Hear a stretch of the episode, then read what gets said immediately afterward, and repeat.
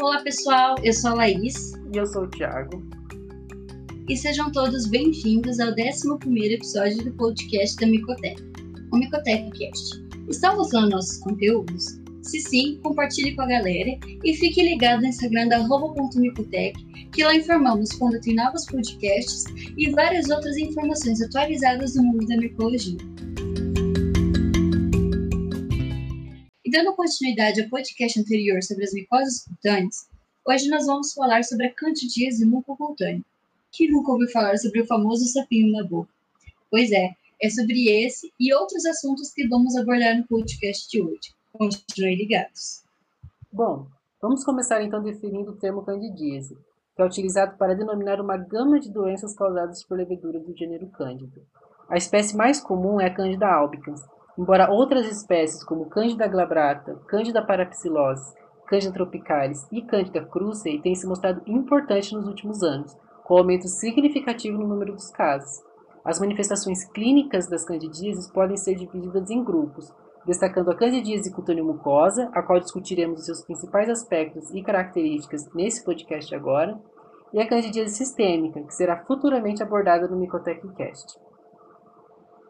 E para iniciarmos no assunto de hoje, é interessante dizer que a candidíase mucocutânea inclui quadros clínicos nos quais se observa o acometimento da pele, unhas e mucosas orofaríngeas e genitais. E além disso, essas infecções podem ser subdivididas dependendo do local onde se localizam. O primeiro quadro clínico que vamos falar hoje é a candidíase oral, a qual, se apresenta, a qual apresenta quadros clínicos bastante variáveis, podendo ser divididos em pseudomembranosa, atrófica aguda, hiperplásica crônica, quielitis angular, quielitis candidósica e língua negra pilosa. A forma pseudomembranosa é a apresentação clínica mais comum e também é conhecida como sapinho, que decorre devido a uma proliferação excessiva de leveduras do gênero Cândida, mais comumente pela Candida albicans na cavidade oral. Geralmente ocorre devido a um desequilíbrio da microbiota oral e ou do estado imunológico do hospedeiro como, por exemplo, diabetes, idosos, HIV positivos, pacientes sem uso de drogas imunossupressoras, neoplasias, etc. É muito comum em bebês e crianças, mas pode acometer adultos também. As lesões caracterizam-se inicialmente por pequenos pontos esbranquiçados, com aspecto de queijo, que rapidamente se tornam, se tornam confluentes, formando pseudomembranas aderidas à mucosa. Além disso, apresentam um fundo eritomatoso, quando as placas são removidas, é possível observar uma vermelhidão no local. A localização mais comum são as mucosas que revestem as bochechas, a ponta da língua e o palato mole. Mas, Tiago, agora me conta, as unhas também podem ser afetadas pelos fungos do gênero Cândida? Sim, Laís. Como já vimos em podcasts anteriores, a onicomicose pode ser causada por fungos dermatófitos, como o Trichophyton rubro, por fungos filamentosos não dermatófitos, o quais vamos conhecer nos próximos episódios, e também por leveduras como a cândida. O acometimento das unhas é o mais comum em pessoas que têm atividades ocupacionais que submetem as mãos a uma constante umidade, como profissionais que fazem limpezas e acabam tendo contato com produtos químicos constantemente. Esses quadros são geralmente observados nos dedos das mãos e raramente nos dedos dos pés. Existem dois tipos de infecção que são bem caracterizados: oníquia, quando ocorre uma modificação na própria lâmina ungueal, e a paroníquia, onde se observa uma tumefação inflamatória, ou seja, um aumento de volume na região da pele que circunda a unha e na cutícula, podendo apresentar secreção purulenta e acompanhada por dor. Essa característica de dor, Laís, é uma diferença importante entre as onicomicoses. No geral, quem tem micose de unha não tem dor. Até por isso, permanece com a lesão na unha por muitos anos. Essa característica clínica de dor associada à inflamação perto da cutícula, que é a paroníquia, mostra um quadro importante de micose de unha por leveduras, o que nos ajuda muito na identificação laboratorial. Agora vai uma dica importante, pessoal. Essa particularidade que as leveduras apresentam de acometer a região proximal da unha, ou seja, próximo à raiz, é conhecida como unicomicose subungueal proximal, e é uma das principais características das micoses de unha ocasionadas por leveduras, sendo diferente das unicomicoses causadas por fungos filamentosos, como os hematófitos, Nesses casos, eles acometem preferencialmente a parte distal da unha, o ápice.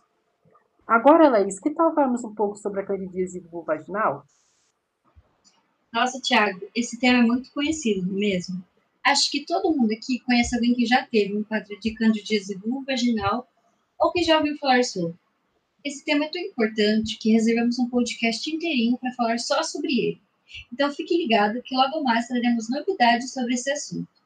Mas vocês podem estar se perguntando: a candidíase vulvovaginal é uma infecção que acomete somente a genitália feminina? Ou os órgãos genitais masculinos também podem ser acometidos pelas leveduras do gênero Cândida?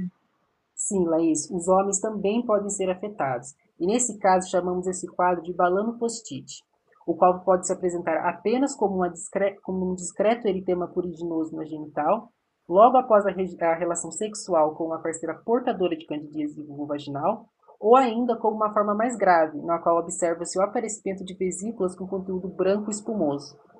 E Laís, nós falamos que o gênero Cândida também pode causar infecções na pele, na pele glabra. Quais infecções mucocutâneas seriam essas? Então, Tiago, a candidíase intertriginosa é um exemplo é uma infecção caracterizada por lesões eritematosas, úmidas, com bordas mal definidas e escamosas nas regiões das pregas mais profundas, no qual pode apresentar fissura, que geralmente não sangra. Frequentemente, essas lesões são decorrentes de uma extensão da vulvaginite ou de uma balanopostite, quando localizada em regiões como interglúteos ou gênito crural. Entretanto, também pode ser uma infecção de origem primária, localizadas em regiões inframamárias, embaixo dos seios, axilares, inguinocrurais, nas virilhas, e pregas suprapúbicas, embaixo da barriga, sendo muito frequente em crianças que usam fraldas cuja higiene não é adequada, e um exemplo disso é a utilização da mesma fralda por várias horas. Há também outras lesões intertriginosas, as quais acometem as regiões interdigitais palmares, as, nas mãos, e plantares nos pés, ocasionadas principalmente por atividades ocupacionais, como por exemplo a exposição à água, que favorece a maceração da região. Nessas lesões, observa-se a presença de uma fissura central, circundada por uma pele macerada, desprendida e esbranquiçada. E por último, vamos falar um pouquinho sobre a candidíase cutânea mucosa crônica, classificada como crônica por apresentar um longo tempo de evolução clínica e que acomete simultaneamente a pele, as unhas e as mucosas. É uma infecção que pode ser associada a uma alteração imunológica primária, adquirida ou até mesmo uma desnutrição grave. Uma apresentação clínica que se destaca é o granuloma candidiásico, ou candidíase granulomatosa, caracterizada por lesões cutâneas de aspecto granulomatoso, localizado preferencialmente na face, no couro cabeludo e membros. Comumente, a presença de hiperceratose, que é o espessamento da epiderme, com coloração acastanhada, podendo ser acompanhada por formação protuberância por formação de protuberâncias abertas e pode também ser resistente a medicamentos convencionais. Então, pessoal, nós vimos que são muitas manifestações clínicas que os fungos gênero Cândida podem causar, não é mesmo, Laís? Realmente, Tiago. E agora que conhecemos um pouco mais sobre as infecções mucocutâneas causadas pelo gênero Cândida, vamos falar sobre o diagnóstico laboratorial. Assim como já mencionado no episódio anterior, a coleta da amostra deve ser adequada, criteriosa e executada com extremo rigor, a fim de proporcionar a identificação correta do patógeno, ajudando na triagem para a terapêutica clínica. Aqui o diagnóstico também ocorre em duas etapas. Primeiro, o exame micótico direto e segundo, a semeadura da amostra em meios de cultura. Mas os detalhes desses processos e as principais características de algumas espécies de cândido serão abordados nos próximos episódios. Então, galera, fiquem ligados. E aí, pessoal, gostaram desse podcast? Se sim, compartilhe com seus amigos. Tenho certeza que as informações foram importantes para o melhor conhecimento das candidíases, que estão sempre tão presentes na nossa vida cotidiana.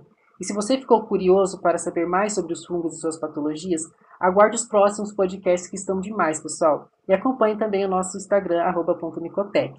Até mais! Tchau, pessoal!